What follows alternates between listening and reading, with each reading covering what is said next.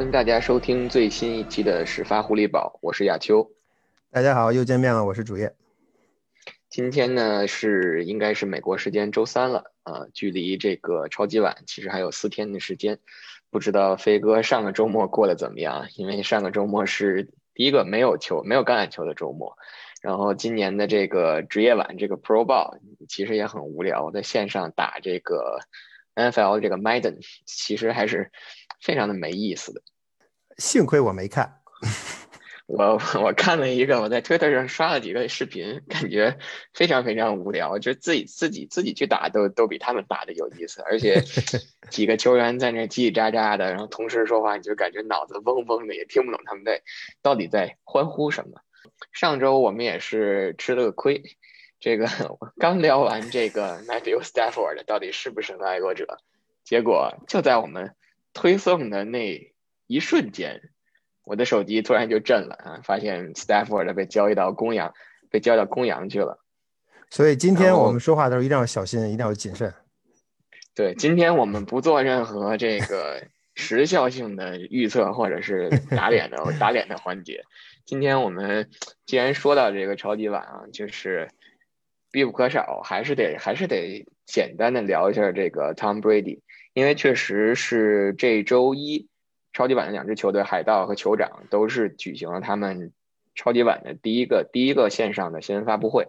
然后也有记者，就是不可能你不可能去避免的去去就说不去问他跟这个 Belichick 到底关系怎么样。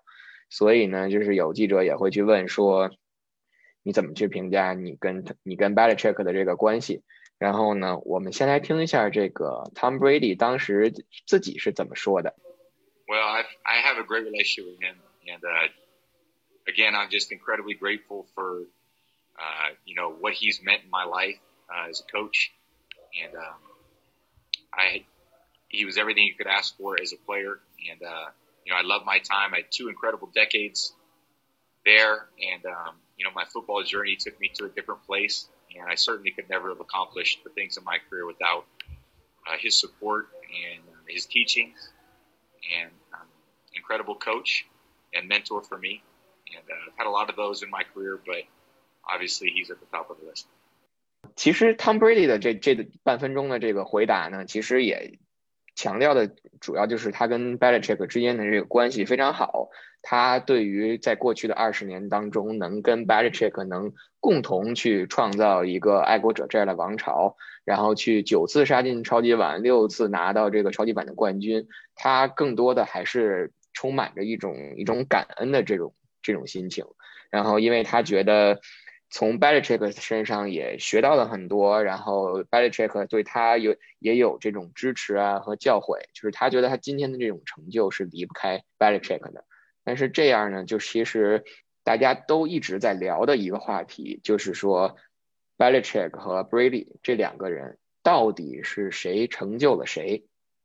亚秋，我觉得这个问题吧，其实啊，我觉得作为媒体和球迷互相讨论，作为饭后的谈资而言是非常有意思的。可是，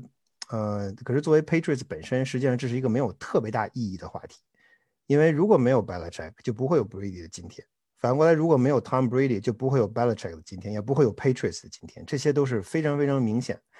这个爱国者能有过去二十年的辉煌，能有走到今天的这这些成这部成就，实际上是归根结底，实际上就基于三个人的表现，甚至也可能是四个人的表现，就是 Craft 父子，Bob Craft 跟 Jonathan Craft。还有就是 Bill Belichick 跟 Tom Brady，这如果没有这四个人在一起，就是 ownership 教练跟四分卫，如果没有他们这三方鼎力协助或者通力合作，是不可能有爱国者王朝的今天的。我觉得这一点大家呃应该没有任何疑义。然而现在我觉得可能 Belichick 吃亏在一点，就是这个人吧不是那么让人喜欢，对吧？跟 Tom Brady 比起来，and，Tom Brady 小伙子一表人才，穿的非常得非常得体。谈吐起来非常有风度，就算他不高兴的时候，他也不也会也不会非常就是怎么讲，非常非常不礼貌的回答你的问题。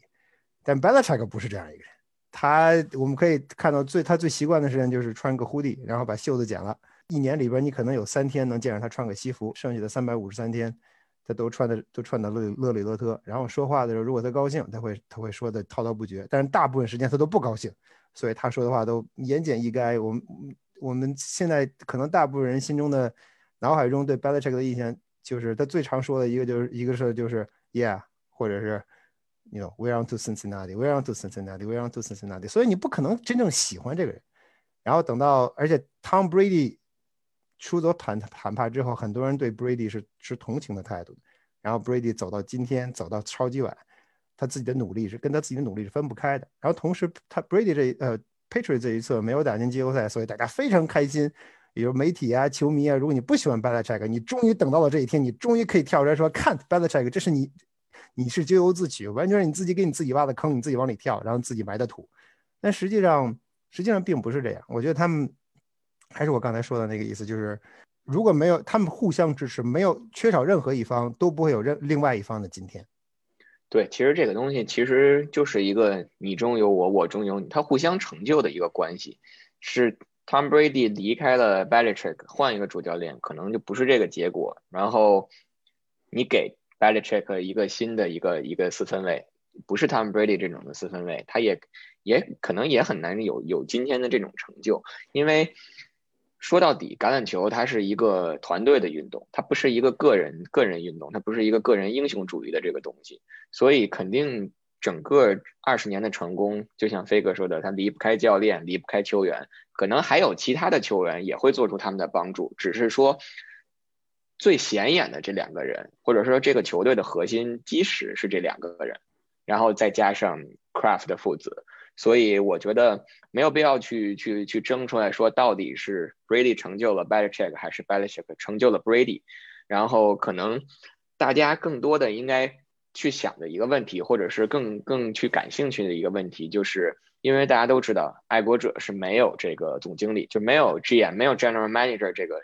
这个头衔的，在爱国者从执教然后到到选人，可能到签哪个球员。都是 Belichick 一个人说了算，所以我们其实更多的应该去探究的就是 Belichick 他到底他他是怎么做到的一个人能管所有的这些事儿。我觉得 Belichick 在在在控制在控制球队上，他有自己独到独到的一套见解啊。他经常说的就是我要干的事情就是宁可早一年，绝不晚一年，这是 Belichick 的秉他秉承的信条。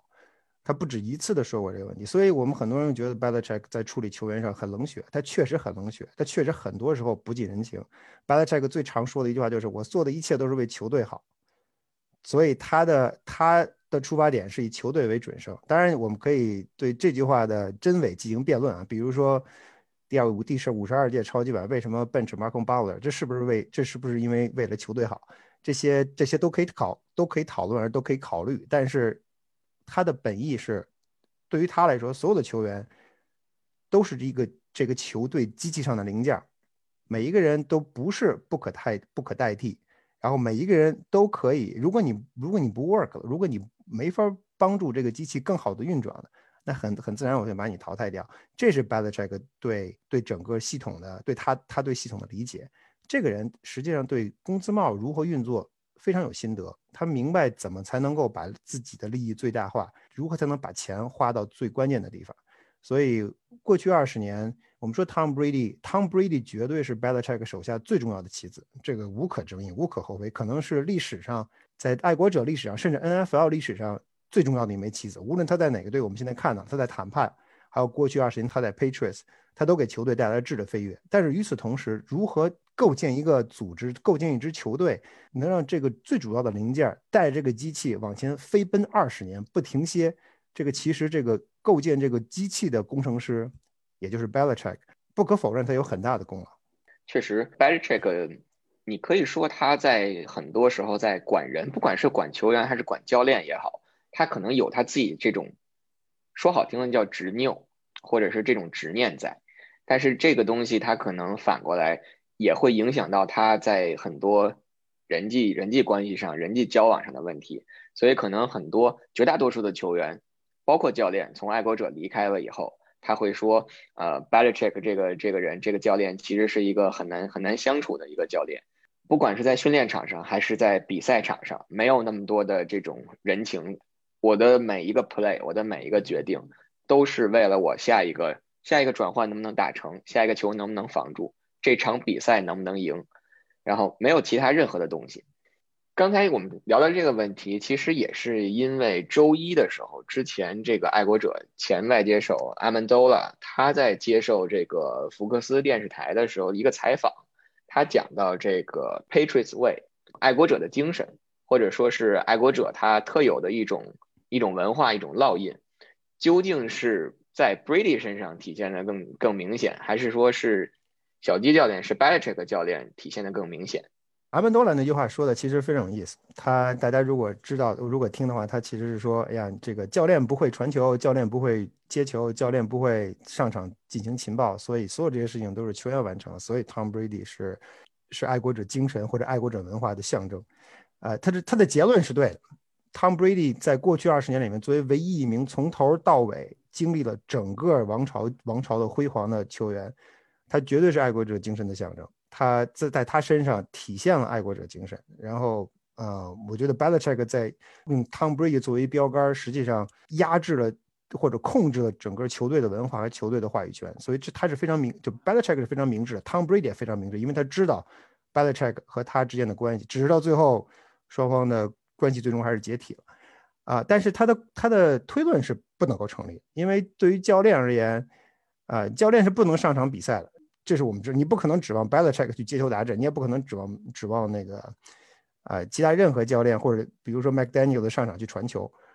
或者是 you know Steve b e l i c h e c k 上场去擒报，这是不可能的。每个人都有每个人的作用，每个人都有每个人的分工，这就是 Do your job，这是 Patriots Patriots 球队文化最重要的一点。啊 b e l i c h e c k 其实并不回避这一点，他在不止一个场合，甚至包括在拿了 Super Bowl 之后，他。经常挂在嘴边的一句话就是，翻译成中文就是“赢比赛靠球员，输比赛啊赖教练”。英文的原话是“呢 player players win games, coaches lose them”。他从来没有说我想就是他会把应该给球员们的赞誉据为己有。Belichick 很少这么做。他真正他不能被球员们所接受的，就是刚才我们说过他的冷血的一面，宁可把球员送走，早一年送走，也不愿意在他身上多花钱。其实有一条。在啊，我不知道有多少球迷能够记住或者知道这件事情。在二零零二年的时候，在联赛开始之前，Patriots 把一名球员，当时非常著名的一个 safety，一个安全卫，叫 Lawyer Malloy，送到了 Buffalo Bills。Lawyer Malloy 的地位相当于什么呢？相当于现在队内，比如说 Devin McCourty，甚至比 McCourty 还要重要，因为他是爱国者的一个一个核心人物。甚至 Malloy 在 Belichick 出任爱国者主教练的这个过程里面，都起到了很重要的作用，因为他直接背书了 Belichick。所以，当 Belichick 在比赛开始前一天把他送到送到 Buffalo Bills 的时候，大家都球员更衣室都震惊了。然后第一场比赛，那那个赛季的第一场比赛的对手就是 Buffalo Bills，而且 Patriots 客场打 Buffalo Bills，结果被对手剃了个光头。那场比赛结束之后，ESPN 就说说爱国者的球员讨厌 Belichick，恨恨 Belichick。但事实上是什么呢？事实上并并非如此，这只是只是这个这个系统运作的一个。一个表象，这个系统运作的一个方面，阿门多拉有这样的想法是很正常的，因为他，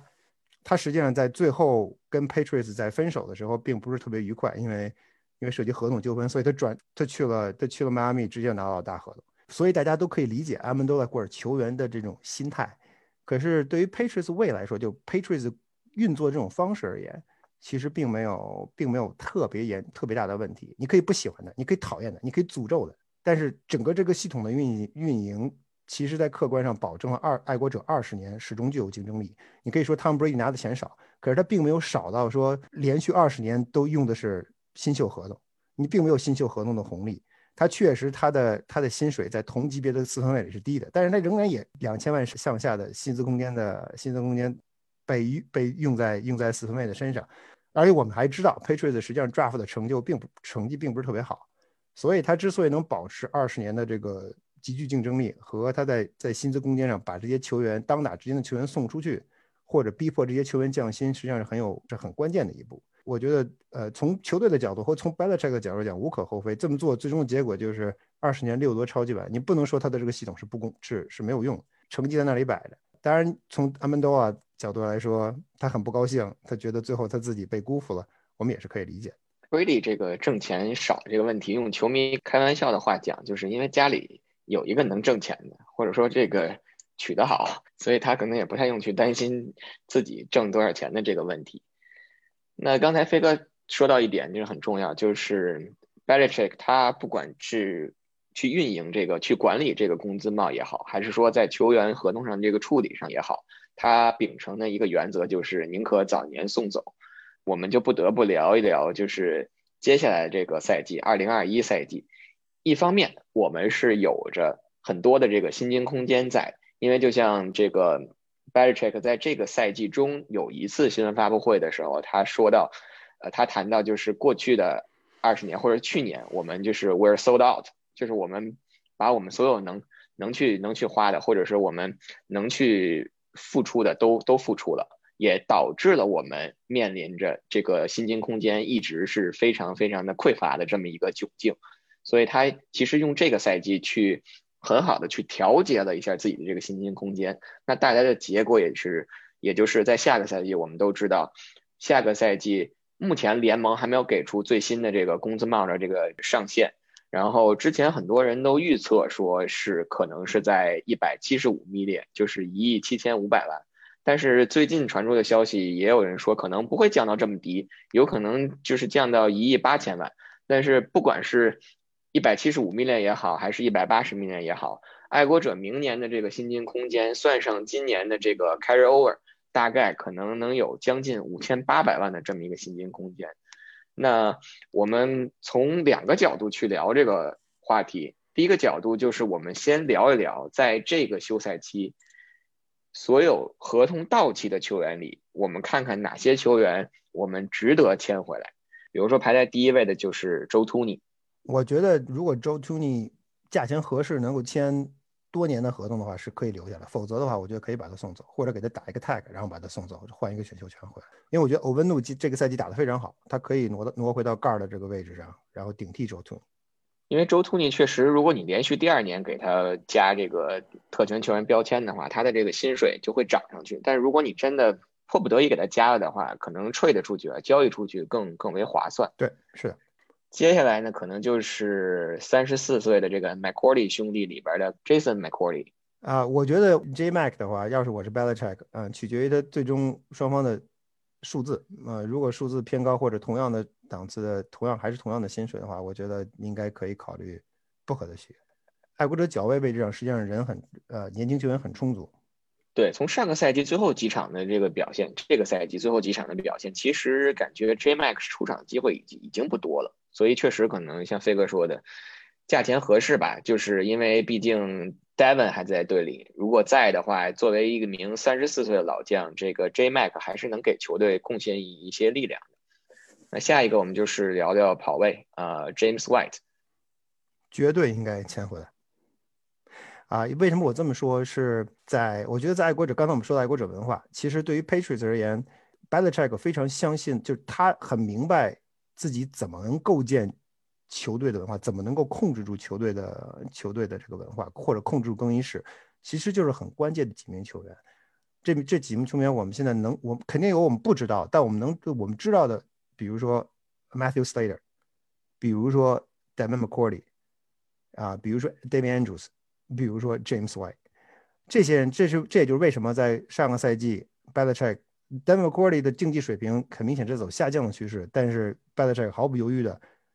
跟他续约，这也是为什么 Matthew Slater 一把年纪了，Belichick 也会果断的跟他续约。这些人在更衣室里有话语权，他们就能够控制住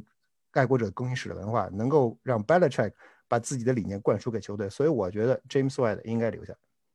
对，我也同意。但谈到 James White，其实跑位的位置上还有一个自由球员，就是 Rex Burkhead。这个赛季 b u r k h e a d 本来发挥非常非常的好，但是很可惜，这个赛季报销了。我觉得，我觉得 b u r k h e a d 的话，应该用一一年的老将底薪把他签回来，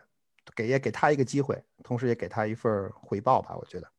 确实就是可能可能更多的签回这个 b u r k h e a d 可能说有一些人情味在里面，更更多的是对 b u r k h e a d 这么多年这种。拼命三郎的这种付出的精神的一种一种回报，或者说是一种嘉奖。但是其实 b e r k e 的这个赛季在受伤之前，他的表现还是非常非常出色的。是的。那接下来我们就聊几个防线上的这个大个子吧。呃，Lawrence Guy、Adam Butler、然后包括 Edge 上的 John Simon，还有包括 Detrick Wise，这四个人也都是合同到期了。我觉得，我觉得 Lawrence Guy 跟 Adam Bauer 应该留下来。Lawrence Guy 是是这个这 D line 上这个锋线大个子里的绝对核心，他他的这个 tackle 在刚刚过去这个赛季里表现的非常关键，啊，很多他在防跑上的作用，呃，如果没有他爱国者的防跑，本身爱国者的防跑已经很次了，没有 Adam 没有 Lawrence Guy 的话，他的档次会更更掉一步。Butler 其实在比赛当中，呃，有好有坏，他其实在。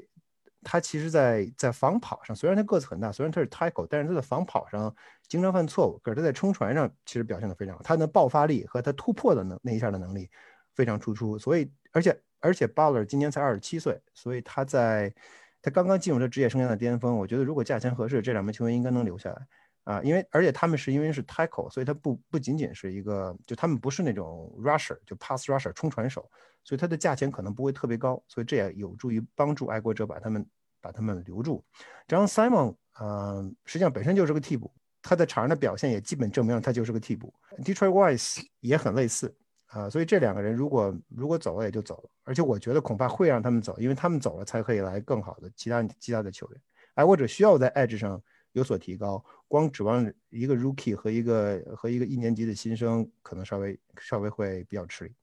说完了防守组几个重要的可能潜在的流失的球员，下面谈谈这个进攻组。那肯定最重要的，大家可能会以为我说 Cam Newton，其实我不是没想想说 Cam Newton，更想说的是 David Andrews。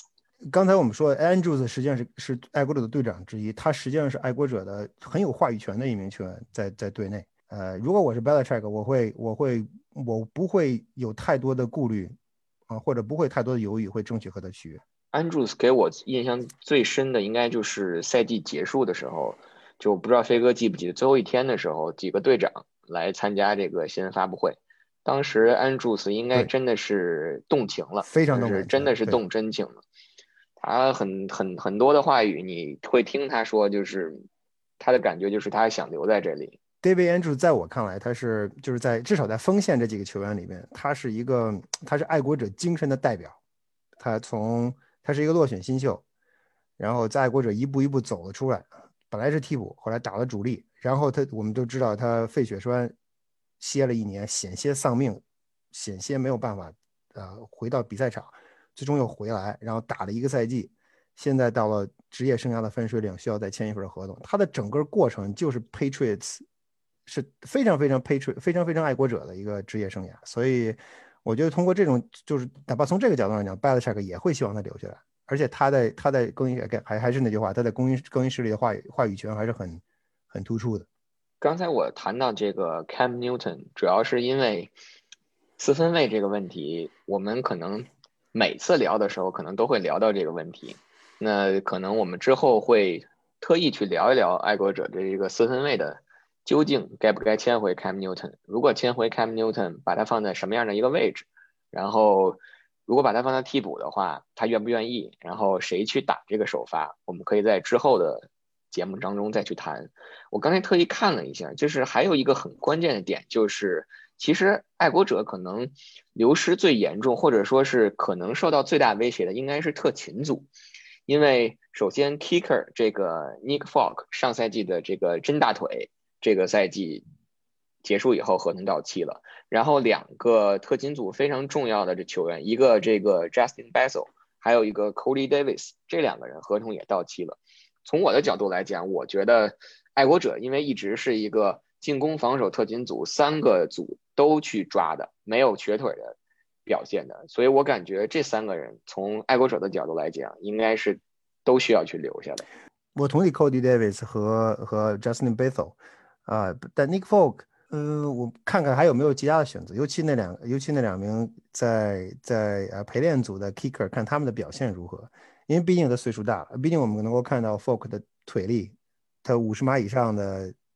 任意球或者 Field Goal 还是看着还让人胆战心惊。但是那两名就是那两名特勤组的 Ace，呃，Cody Davis 跟 Justin Bethel，尤其 Justin Bethel，我觉得大家一说爱国者特勤组，首先想到的是 Goskowski 已经不在。第二想到的可能就是 Matthew Slater，但是实际上有了 Justin Bethel 之后，Slater 的负担少了很多。所以如果能如果只需要留一个人呢，我觉我觉得留 Bethel 是是是爱国者爱国者很很好的一个选择。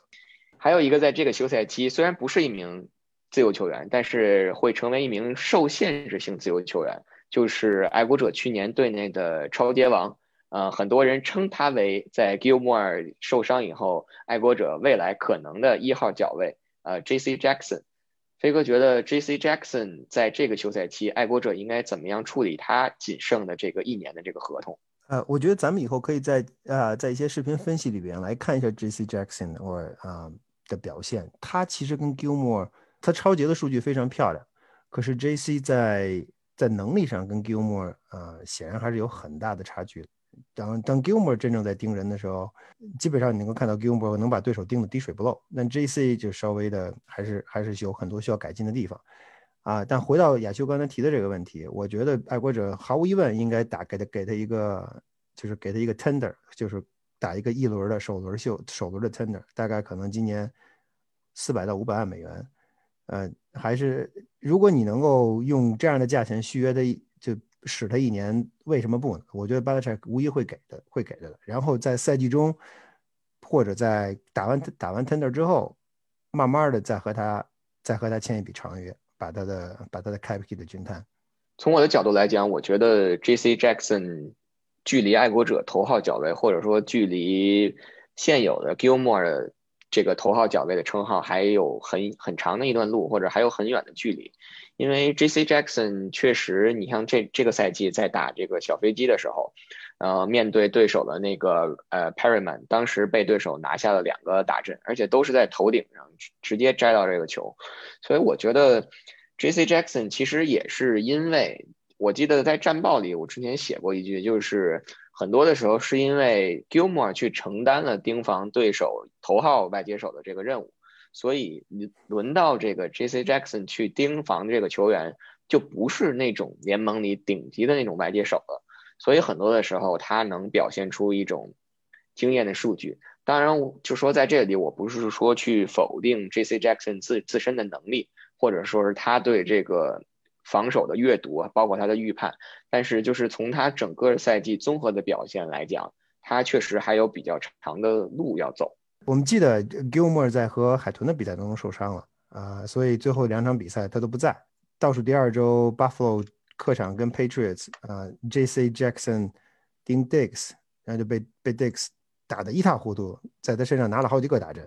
所以，所以我觉得 J.C. 在可能 b 从 b a l l e 的角度来讲，我用我先续他一年的合同，然后看他下一年的表现如何。如果表现的好，或者如果他进步很明显，我完全可以再继续跟他。签签长约，如果表现不行，那下个赛季结束之后，或者甚至下个赛季没有结束，我都可以把他想办法把他吹得走。好，那刚才我们其实是从一个角度，也就是爱国者在这个休赛期到期的合同，就是合同到期的球员里，究竟哪些我们值得签回来？那另外一个角度呢，我们就想聊一聊现有的爱国者在各个位置上的这个板凳深度，究竟哪个位置？比如说是四分卫也好，还是外接手也也好，是爱国者应该着重去补强的位置。呃，我觉得四分卫我们就不用提了。现在爱国者队内四有合约的四分卫只有 C 那么一个人，所以无论来个什么人，无论是选秀或者怎么样，你完全应该补补补四分卫。这这个这个我们可以留在以后具讨论具体是谁。外接手我们也不用提了。实际上，爱国者队内外接手 Bird 已经合同到期了。实际上，你队内只有四个外接手。第一个是 Julian Edelman，第二个 Nikhil Harry，第三个是 Jacoby Myers，第四个是 Olszewski。啊，当然你要算上 Matthew Slater，就还有五个外接手。这是你所有的外接手的人员，那显然是不够的，显然你需要补强。爱国者我们现在说他在进攻组上其实比较稳固的是什么？比较稳固的是锋线。锋线其实目前来看，当然前条件是 David Andrews 回来，Joe Toney 回不回来，到时候看具体情况具体分析。但如果哎 David Andrews 回来，爱国者的锋线就仍然是非常。非常稳固。爱国者还有一个比较强的地方是跑位，我们有跑位委员会，我们有啊，Sony Michelle，我们有 Harris，然后还可以有今年在某些场次比赛里有亮眼表现的 JJ Taylor。然后如果 Burkett 回来，如果 James White 回来，其实在跑位上这一块还是不错的。真正有点问题的是前卫这个位置。上个赛季啊，Devlin 退休之后，啊，爱国者从 Green Bay 签来了 Vitale，但是这个赛季他。他因为新冠决定啊轮休了，决决定放弃比赛了，所以爱国者本赛季的权位只有 Jacob Johnson，可 Jacob Johnson 这个赛季结束之后也变成了 free agent，所以下个赛季在开路的在权位这个位置上到底选谁是一个小疑问。不过爱国者跑位的整体跑位委员会的整体人员都还在，所以跑位不是个很大的问题。所以我觉得在进攻上 quarterback 是无疑是重中之重，这是毫无疑问。爱国者必须要解决 quarterback，而且我仍然认为爱国者应该在选秀之前解决 quarterback 的问题。然后在 receiver 的这个问题上，其实反倒好解决。一旦你确定了四分位的人选，你就可以根据四分位的人选选择外接手的阵容。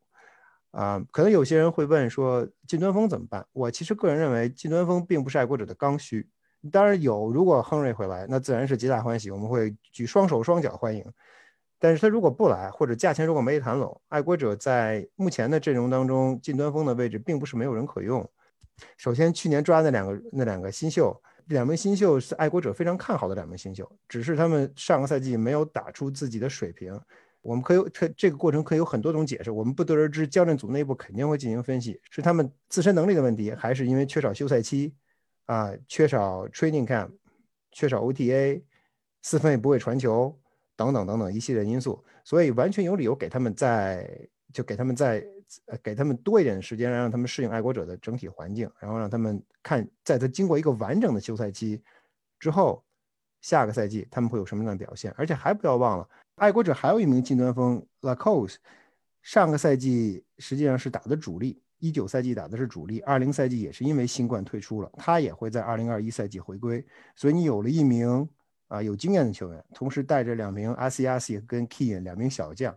如果伊佐还在的话，实际上有四名近端锋在队里边，我个人认为是够用。啊，尤其在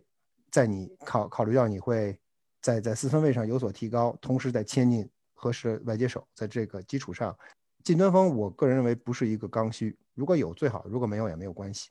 我觉得这四个近端锋里，可能最后这个 Dalton King 最后有可能会去转去打这个权位打 fullback，因为其实我们当时在那个做那个新秀的这个分析的时候，就发现他是一个既能打近端锋又能打这个权位的这么一个球员，而且其实从他的这个 size 就从他的这个身材来讲，他打近端锋稍微的有一点小了一点，有一点吃亏。所以可以，也许可以打外接手，就像 Hernandez 那样。哎，对，也有可能。但是，所以，所以确实有没有有没有可能说，在这个休赛期把他给转成一个全职的这个权位，就是彻底去打这个权位，也是一个，也是一种可能性。然后还有一点就是，其实呃，上周上周末除了那个职业晚嘛，还有那个 Senior Ball，我看了一些 Senior Ball 的那个片段，我注意到其实也有一个。也有一个新秀，或者说进也有一个小孩儿是打那个权位打得非常的好，然后我觉得之后如果有机会，如果我们有机会去聊那个选秀的时候，也可以到时候我们去聊一下那个那个小孩儿。那小孩儿给我的感觉就是直接推着对方的那个防守锋线上球员就推出二里地的 这种感觉，所以我感觉那个小孩儿可能值得我们去分析，或者说我觉得他可能是那种 Belichick 一贯以来喜欢选。权位的那种类型，他能扛到，他能坚持到第七轮吗？或者或者落选？他如果能坚持到第七轮，可能落选可能更靠谱一点。呃，进进攻进攻组我们聊完了，然后可能下面就是聊聊这个防守组吧。其实防守组在我们刚才聊这个这个休赛期合同到期的球员当中的时候，已已经聊到了不少。比如说，其实爱国者，我觉得二线不是什么需要急需补强的。因为爱国者二线上的这个储备还是非常的充足的，可能主要是在这个一线，包括线位的位置上。对，现在爱国者很明显需要补强的是在在就是在在前线需要补补强的位置是两个，第一个是线上，爱国者上个赛季之所以防跑这么吃亏，就是因为 tackle 只有两个人，只有 Adam Baller 跟 Lawrence Guy 可以使，而且 Lawrence Guy 只有 Lawrence Guy 一个人，实际上是那种真正的。所谓的三四线位或者四三线位中的防跑的那个他那个真正的 nose tackle，Adam Baller 在在 tackle 这个位置上打的其实并不是特别，尤其在防跑上其实打的并不是特别的有效，所以我觉得这个位置怎么怎么怎么解决，爱国者有很多种很多种方法或者很多种选择，要么是从选秀中解决，或者是从或者签约 free agent，tackle 的价钱并不会很贵，所以我觉得 Baller 这个你有你现在你现在是你现在坐在五千万到六千万的薪资空间的基础上，这个不是什么太大的问题。而且 t y g o 并不并不难找，所以我觉得这个 b a l a c h e c k 肯定能够想到想到很好的办法。现在比较啊比较有问题的地方在在爱国者防线上是中线位，在位在线位这个位置上如何解决？我们知道 High Tower 如果一切正常的话，High Tower 会回来。假设疫情不会再恶化。假设疫苗有效等等的如此这般，High Tower 应该会回来。可是 High Tower 回来之后解决的只是一个一个线位的问题。爱国者实际上现在是没有线位的，实际上在能用的线位里边，没有一个人能够在其他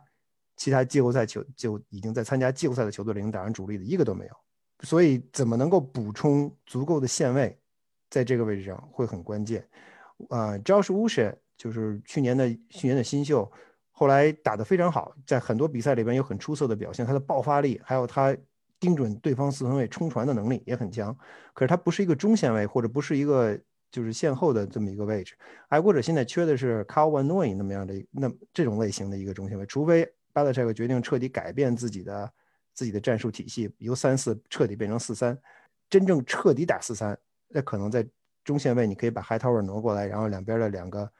强侧跟弱侧的线位稍微调整一下，也许是一个选择，但是呃这些这些我们都不得而知。我们只基于过去一个赛季我们的观察来看，在线位的这个位置上，爱国者非常非常薄弱，怎么补强不太清楚。这里我想提一句关于这个新冠去年新冠啊缺勤的这么一种情况，爱国者新冠缺勤去年达到了八人，呃，可能很多人会说才八个人，你你数一下里边，其实主力也没几个，可能 Cannon 算一个在啊。杰峰 Cannon 是一个人，然后 Hightower 算一个，然后 Patrick 成钟家庭，钟家庭算一个。但是除了这些人以外，你说其他人都不是主力。但是我想说的是，这三个人的缺席对于爱国者而言影响很大。为什么这么说？如果没有 Hightower，Hightower 不在，也就是你在场上在线位这个 group 里边，在这线位这个组合里边，你没有一个主心骨。